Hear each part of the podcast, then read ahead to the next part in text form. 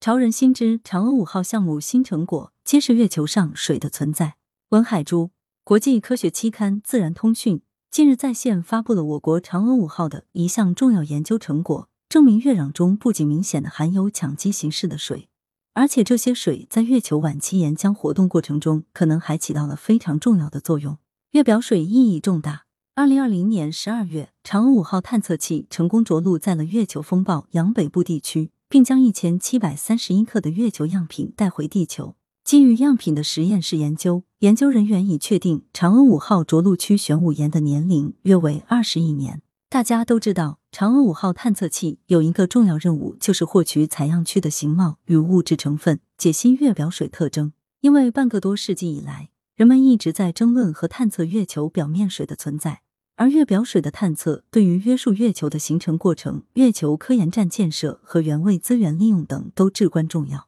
科研团队通过对嫦娥五号所携带月球矿物光谱分析探测的数据进行研究，早前已首次获得月表原位条件下的水含量。研究显示，每一吨月壤中便约有一百二十克水，一吨岩石中约有一百八十克水。这一研究成果已于二零二二年一月八日在《科学进展》上发表。科研团队当时称，光谱仪所探测到的水主要指矿物里的水分子或者羟基，而且在一定条件下应该能转化为人可以喝的水。着陆区便有月表水。近日，新的研究结果又出来了。研究人员在国际上首次联合月球样品的实验室分析结果和月表就位探测的光谱数据，检验了月球样品中水的有无形式和多少，回答了嫦娥五号着陆区水的分布特征和来源问题。为遥感探测数据中水的信号谢意和估算提供了地面真值。研究结果已在线发布在《自然通讯》上。研究团队称，嫦娥五号当时在月球上获取原位探测光谱数据时，就进行了精心的时机设计。要避免探测器着陆时发动机与流成分的影响，要选择月面温度最高约六十二摄氏度至八十七摄氏度的接近正午，最大限度的挥发了月表的动态水，要尽量屏蔽太阳风。避免了太阳风轰击产生的动态水、羟基欧等因素，因此最终获取的着陆点月土壤光谱才是最干净的水吸收光谱。经严格的校正处理和分析，研究团队发现，嫦娥五号着陆区月壤中明显的含有羟基形式的水，但平均含量较低，仅约三十 ppm，溶质占全部溶液百万分比。探究水的来源，目前普遍认为，月球水的来源主要有三种可能。一是太阳风粒子与月表物质相互作用产生的动态羟基物质；二是撞击月球的彗星或陨石带来的水和含羟基物质；三是月球原生内部水。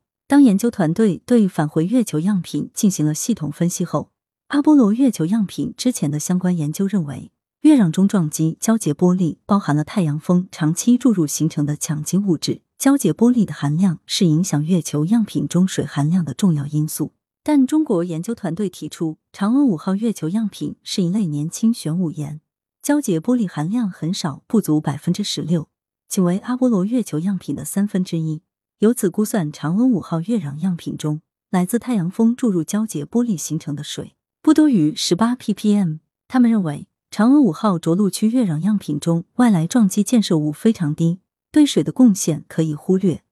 因此。嫦娥五号月壤样品中肯定存在来源于月球内部的原生水。他们还发现了至少一种含水矿物羟基磷灰石，证明了嫦娥五号月壤样品中存在来自岩浆结晶过程的水。这说明水在月球晚期岩浆活动过程中不仅存在，而且可能起到了非常重要的作用。来源：羊城晚报羊城派，责编：易之娜，校对：赵丹丹。